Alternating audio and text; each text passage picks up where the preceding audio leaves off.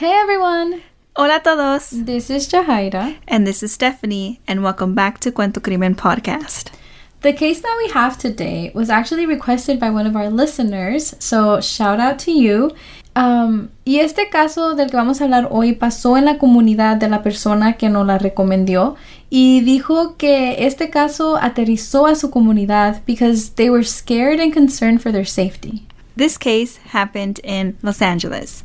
Y nosotras nunca habíamos escuchado de este caso.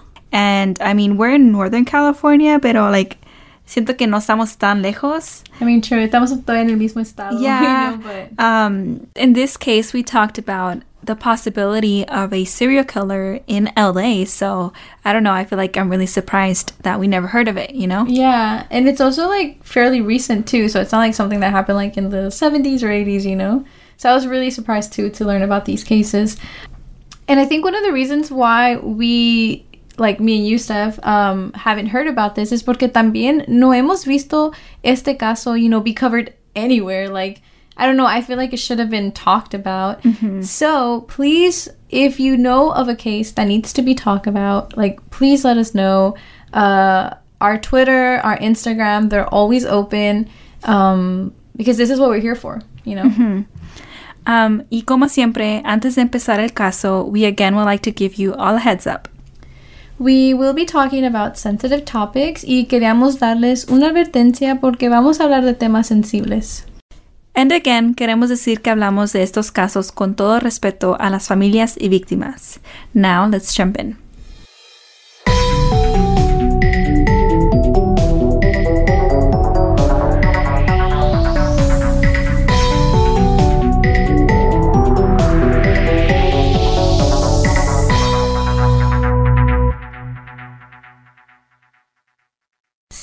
Today we will be talking about two cases, el caso de Michelle Lozano y el caso de Brianna Guzman.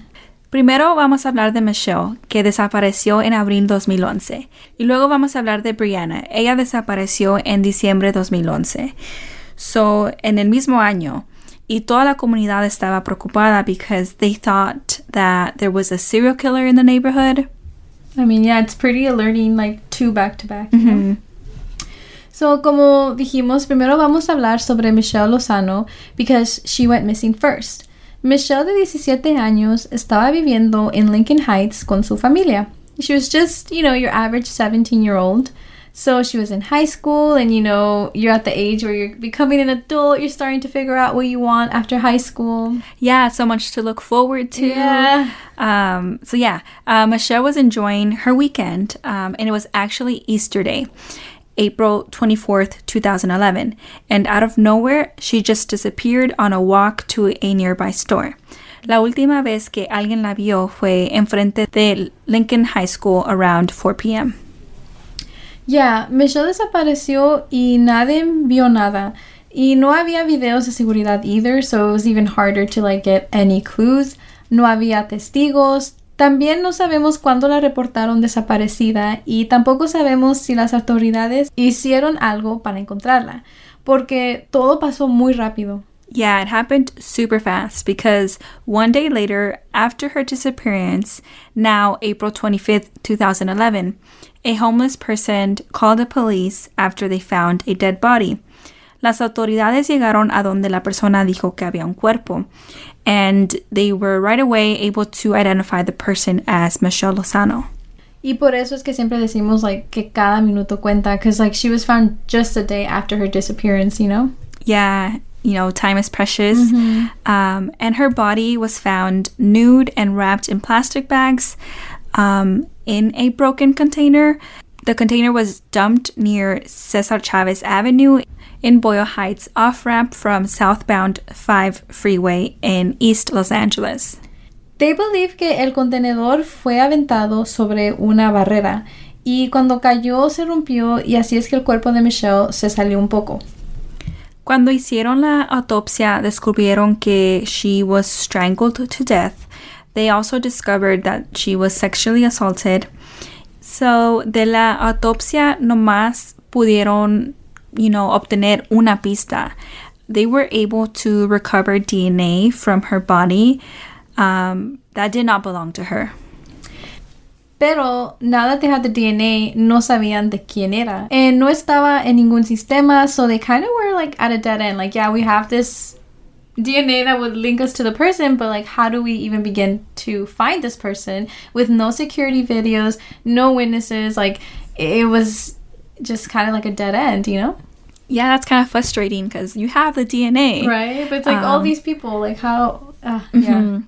Um, and so, yeah, like they had the DNA, um, but there were no updates on this case for a while um, until another girl went missing from the same area. The other girl that went missing was Bree'Anna Guzman, who was also known as Bree, and she was also born and raised in Lincoln Heights.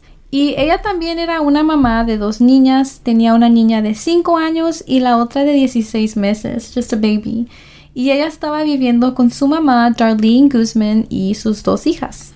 Brianna le gustaba cocinar, she loved to bake, she had dreams of becoming a pastry chef. And she would even bake for her neighbors and friends. Ella era muy querida por toda su familia y amigos. Brianna también era muy joven como Michelle. Ella tenía 22 años when she went missing, just kind of like around our age, y ella desapareció el día después de Navidad en el año 2011. Ese día, she left her house and was walking along 73,000 block of Humboldt Street to Rite Aid. Nomás tenía 5 dólares, you know, it was just supposed to be a quick little errand. I imagine it's kind of like, oh, I need this. Let me just quickly go to like the corner store and get what I need, you know? Yeah, she only needed cough drops, so yeah, really quick errand. Um, and so her last sighting was around 7:55 p.m. Ella no llegó a su casa esa noche y su familia estaba bien preocupada. And it wasn't until the next day que fueron a reportarla desaparecida. I love how the family was advocating right away. Y ellos no creían que Bree'Anna fuera capaz de irse voluntariamente. Like, they knew something was wrong. And thankfully, the Los Angeles Police Department classified the case as a missing person case right away. Yeah, and as we kept researching, we learned a little bit more about Bree'Anna. She was kind of involved in a love triangle. Um, she already had this planned out. Um, I think she was just kind of waiting to do it. Ella iba a romper con su novio porque él estaba viendo a otra mujer. Yeah, she wasn't okay with that, which I totally feel like I get her. And didn't want to be part of that love triangle. And so on the day she disappeared, she was going to get cough drops, like just cough drops, a, a really quick errand. And um, I think there's like contradicting stories here. Like some articles say that her boyfriend was going to pick her up, or like maybe both of them were going together to get the cough drops. Um, but most kind of infer that she was going alone. Uh, pero no se sabe si ella y su novio cancelaron planes and, you know, she ended up going alone. Yeah. Like it's kind of, you know, unsure. Porque el novio dijo que él no la había visto en los últimos tres días antes de su desaparición. And that actually did check out. The boyfriend was cleared. He didn't meet up with Bree'Anna. So he never was like a suspect of interest. And so el caso no agarró tanta atención. It was just, you know, sadly to say, but it was just another case. And it didn't get attraction until later. And that was until the body was found. A body was found in January of 2012, one month later since Bree'Anna disappeared. This body was found near Riverside Drive on ramp to southbound Glendale Freeway in Silver Lake area. These remains were listed as a Jane Doe, and as we know, that's the name that an unidentified body goes as. Y por las condiciones en cómo encontraron el cuerpo, like no se podía saber luego luego que era Bree'Anna. And they took a while to do an autopsy, and there was a security hold placed on this as well. They wanted privacy for this matter and also holding of information porque la comunidad quería respuestas. And you know, this was just so close to Michelle's case, they probably you know, I could, I don't know. Like, We're eager to yeah. know. Um, y la familia de Bree'Anna pensaba que el cuerpo era Bree'Anna. Like I felt like they just kind of knew it. Mhm, like that gut Um, feeling. mhm, and they were just waiting for the authorities to confirm it. Um, and, and they did confirm it afterwards. Yeah, she was found partially clothed, and the autopsy revealed that she had been strangled to death. So, Michelle desapareció en abril 2011 y Bree'Anna desapareció el mismo año en diciembre 2011. So, these crimes happened um, kind of less than 10 months apart. Yeah, super, super close to each other. Y las muchachas no se conocían, though, so that's important to note. Both girls went to the same high school, but not at the same time because even though they were like similar in age, right? Bree'Anna was still older than Michelle by five years. Yeah, right. So that's enough to like not be in the same group, but still, you know, they're from the same place, the same community. Michelle was abducted from Lincoln High School in Lincoln Heights, and Bree'Anna was also reported missing from Lincoln Heights area. So yeah, same community, Yeah. um, same people. So yeah, And there's also more similarities because both women were raped, killed, and their bodies were dumped along freeways. El público estaba muy preocupado and they thought that these cases were connected.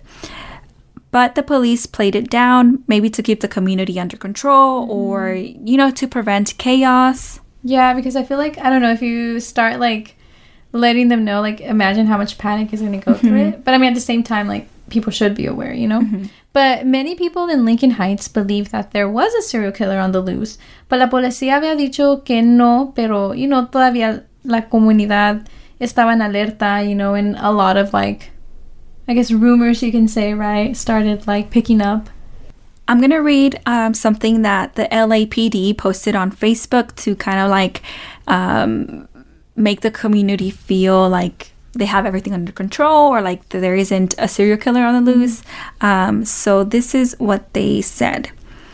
In the past couple of days, we've been made aware that there is a fair amount of speculation brewing about a possible serial killer in the Northeast and Hollenbeck areas due to the discovery of the victim. At this point, it's simply much too early to see patterns suggesting that type of behavior. Rest assured that the LAPD has its top notch robbery homicide detectives working on the case and they are exploring all possibilities. While it's important that we don't jump to conclusions, it's also good for us to be alert in general. Um, and quickly, I'm just gonna translate that to Spanish. Entonces, ellos publicaron en Facebook estas palabras. En los últimos días nos hemos enterado de que se está gestando una buena cantidad de especulaciones sobre un posible asesino en las áreas del Northeast en Hollenbeck. A este punto es demasiado pronto para ver patrones que siguen ese tipo de comportamiento. Tengo la seguridad de que la LAPD tiene detectives de robos y homicidios de primera categoría trabajando en el caso y están explorando todas las posibilidades. Mientras que no queramos que ustedes am, brinquen a conclusiones, también es bueno de que nosotros estemos en alerta en general. And I feel I don't know, I feel like there had to be like a lot of speculation in order for like the LAPD to post this on Facebook. And like I was thinking like okay, so clearly people in the area were really concerned. So again, why wasn't these two cases talked about? Yeah, I feel like maybe this, I don't know, it should have been on national news. I Right? feel like. Yeah. Uh, porque es un caso en Los Angeles, and Los Angeles is a really big place. Yeah. And um, I don't know, I, I feel like this case really did deserve more attention. Yeah, for sure. No, yeah, for sure. Y la comunidad de Lincoln Heights estaba muy asustada. Y luego también más porque había muchos rumores. No sabemos si esto fue cierto, pero sí leímos esto en un artículo de um, the LAPD online. Dice que la comunidad estaba preocupada porque había varios hombres en una ven blanca que andaban secuestrando mujeres jóvenes de la calle y la comunidad pensaba que esta ven podía estar conectada con la muerte de Melissa Lozano y Brianna Guzman. Creo que la comunidad tenía muchas razones por qué estar preocupados. Um, fueron dos asesinatos en la misma comunidad en el mismo año y, um, you know, um, yo creo que también sentían que las autoridades no estaban haciendo suficiente o no les creían que, you know, estaban preocupados. Yeah. Um, and it's, it's in the same community y las dos muchachas murieron en una forma muy similar. Yeah. So, and then con, también con esta ven in the neighborhood being mm-hmm. super suspicious, you know, like, how are you not going to be so worried? Yeah. I feel like it for sure, like, shook a whole entire community. No, yeah. definitely. And I feel like even like even because again, like we don't know if this was true or not, but like even if it like I don't know, I just feel like just hearing those words or that scenario, of course you're gonna be like frantic, you know, Mm-hmm. and like yeah. And they really did believe that Michelle's case and Bree'Anna's case were connected. Um, and it wasn't until 2014 that Los Investigadores announced that both cases were linked with forensic evidence. Um, en las dos escenas de los crímenes encontraron ADN, and so when they, you know, tried to match it, it was 100% a match. So that's how they knew that, you know, they were possibly just looking for one person. That must have been like a big like oh my god moment, you know, like the fact that La ADN was a match to both of these, like that instantly boom connects them together. you and I think yeah, and I think also um the community was worried all along and they were right. yeah. And like now it's confirmed. So even that there's someone out there. yeah, and like I feel like that makes them even more worried because Yeah. you know, this is pretty intense. It's one person. Yeah, no, yeah. And I mean, it's like a serial killer. Basically, like, how many more is he targeting? Who is he? Mm-hmm. You know, I don't Who's know. next? Yeah, exactly. Y en el 2014 ofrecieron dos recompensas de 50 mil dólares. Just, you know, in hopes that someone would talk, que alguien dijera si vio algo, si sabe algo, you know, just anything, porque no había mucha información. No había videos de seguridad, ninguna descripción de la persona culpable, nomás tenían un ADN desconocido, which I think it's so ironic because, like, usually that's what you aim for, like, to grab a piece of DNA or, like, something. And now here they have it, but you don't know whose it is. Y porque el ADN del culpable no estaba en el California database nor the national database, again, that's why it was just kind of like just there. Yeah, so who is this person? Mm-hmm. Um I feel like they're under the radar. Yeah, for Um, sure. You don't know if this person is doing the same thing again and again without getting caught. Oh, that's Um, scary. That's yeah. really scary to think about. Yeah. Yeah, like it's there's so many unknowns. Um, y pues así quedó por mucho tiempo. The community remained afraid. Um, you know, they didn't feel safe, and they thought that this killer could strike again at any moment. Yeah, and you know what? Like, I don't know if it's appropriate to say, but like, as I was gonna say, like, the Zodiac killer was like purposely terrorizing the community, but like this one was all like, even though like obviously that wasn't his aim because you know it's like completely different, but like he was just doing the same. Yeah, I- I think it's scary because like the community doesn't know what kind of killer this is. Is it someone trying to play games with the police, or Mm-hmm. I mean, I think a killer in general it's kind of Yeah, scary. scary, Whatever, yeah. whatever, like is- is going on in their mind, if they're doing it to um, scare people and get a thrill out of that, or like just killing. I don't know, whatever. they they're you know, it's, yeah. it's just scary. No, yeah, for sure. Doesn't matter what kind of like level they're on. Like, yeah, So six years later, um, so six years of like being scared, you know, and no answers. yeah. Six years later, there's a break in the case. Investigators went through exhaustive protocols set up by the state attorney general's office to request a familial search porque la ADN del culpable no estaba en el sistema. Y ellos querían ver si alguien con ADN similar si estaba en el sistema. You know, just trying to find any connections um, and hoping to like narrow down their search or even like begin their search, you know? So um, they were able to request a familial DNA search. And this is something really difficult to do, and also some would say controversial, um, porque las autoridades no siempre hacen esta prueba. And like just to like kind of like put it in perspective, in 2017, this case, the one we're talking about, was the second one in which they relied on familial DNA. So just to kind of give it, you know, perspective that they don't do this a lot. And honestly, I don't understand why they don't do this on every case. I mean, like, sí sabemos que esta forma de investigar puede enfocarse en la gente equivocada, right? Because you're just like kind of like looking at like the family tree. Um, you know, y puede haber mucha gente inocente, but like, I don't know. I think like if they try investigating with respecting someone's space, then I feel like there's no harm being done, you know? Exactamente. I feel like uh, el que nada debe, nada teme. Uh, but there are conversations that by doing this, authorities are violating our Fourth Amendment privacy protections against unreasonable searches and seizures on innocent family members. La razón por qué en veces gente no está de acuerdo con ese tipo de investigación es porque puede violar las protecciones de privacidad de la cuarta enmienda contra registros irrazonables en miembros inocentes de la familia. I understand why it could be controversial, um, porque pueden estar, you know, um, yeah, investigando la gente equivocada. Um, and we know how um, the police enforcement sometimes takes advantage of their power. Very true. So I feel like um, they could definitely overstep Yeah. this and actually violate our Fourth Amendment. No, yeah, for sure. I feel like it's just like with most cases, like, um, there just has to be a balance.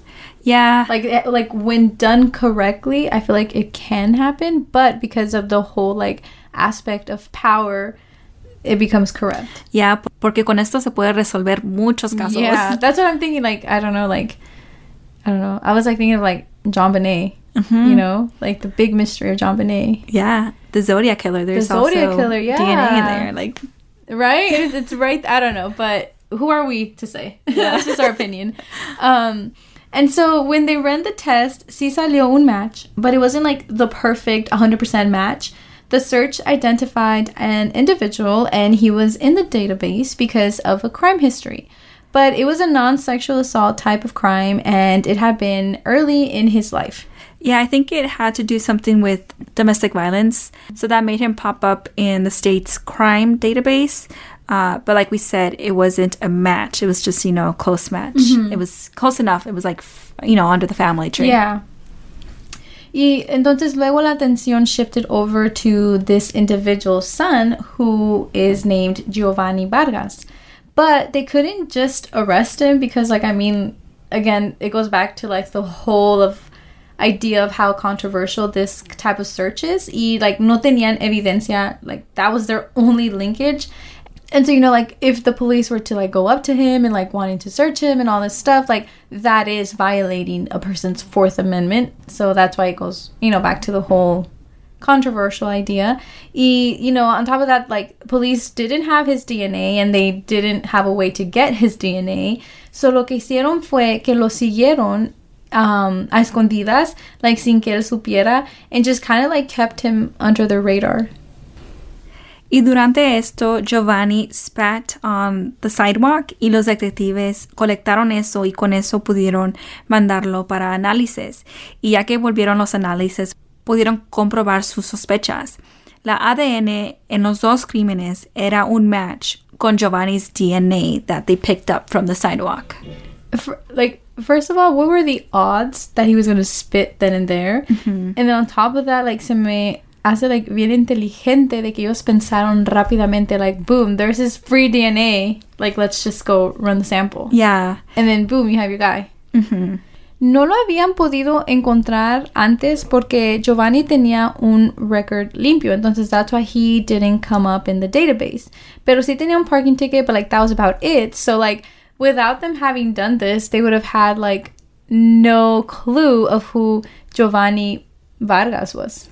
Yeah, and um, más tiempo iba a pasar. Yeah. And no se sabía si, if he would ever do this again, you know?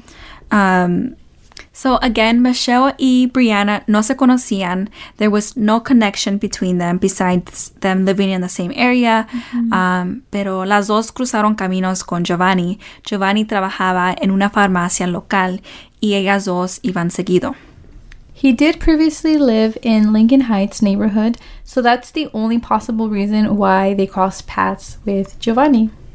Giovanni Vargas, of 32 years old, was arrested in su casa in Torrance on May 25, 2017, and he was held without bail por la seguridad del público. His attorney tried fighting, um, saying that Giovanni was a father and a full time worker, and therefore he was quote unquote flight risk is low.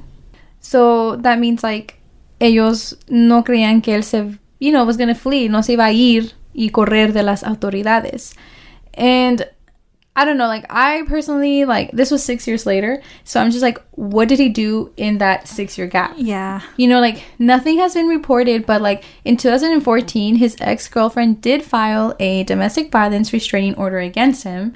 So I feel like that also says a lot about like you know, his type of person. Y ella dijo que Giovanni le había quebrado la nariz. He choked her and pushed her down the stairs. Aside from that, um, there was nothing else, you know, reported in that six year gap.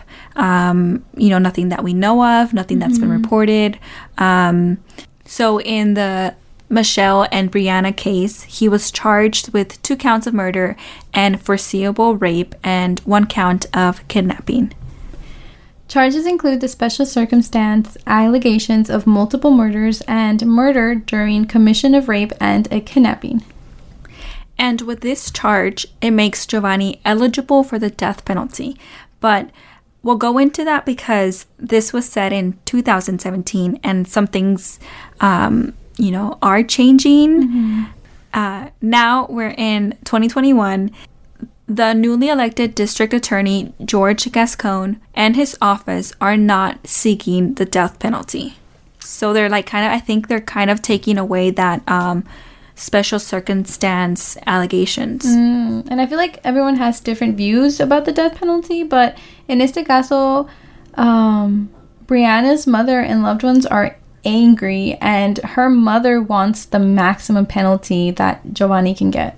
She's urging voters to recall the newly elected district attorney, George Gascon. And that's pretty much it. That's where the case is at currently. Um, you know, we are glad that the family found the answers and, and found the person that was responsible for uh, both of these deaths. Yeah, it brought answers to the family and also a la comunidad que estuvo espantada por muchos años. Um, I feel like todos ahorita ya a lo mejor se sienten un poco más calmados and Sabiendo que él no está. Mhm. So yeah, so this again was a request by one of you all, and we truly appreciate it. Thank you so much for sharing this story with us. We honestly didn't know, um, but now we're here and we're glad that we could share Michelle and Bree'Anna's story.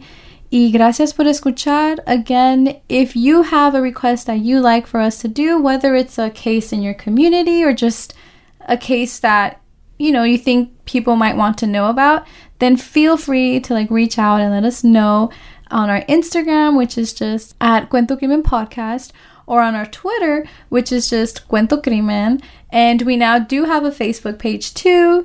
Um, so if you're more familiar with facebook you can just search us up as cuento crimen podcast. We should be there. Um, and yeah our dms are always open. So yeah gracias por escuchar and we will see y'all next week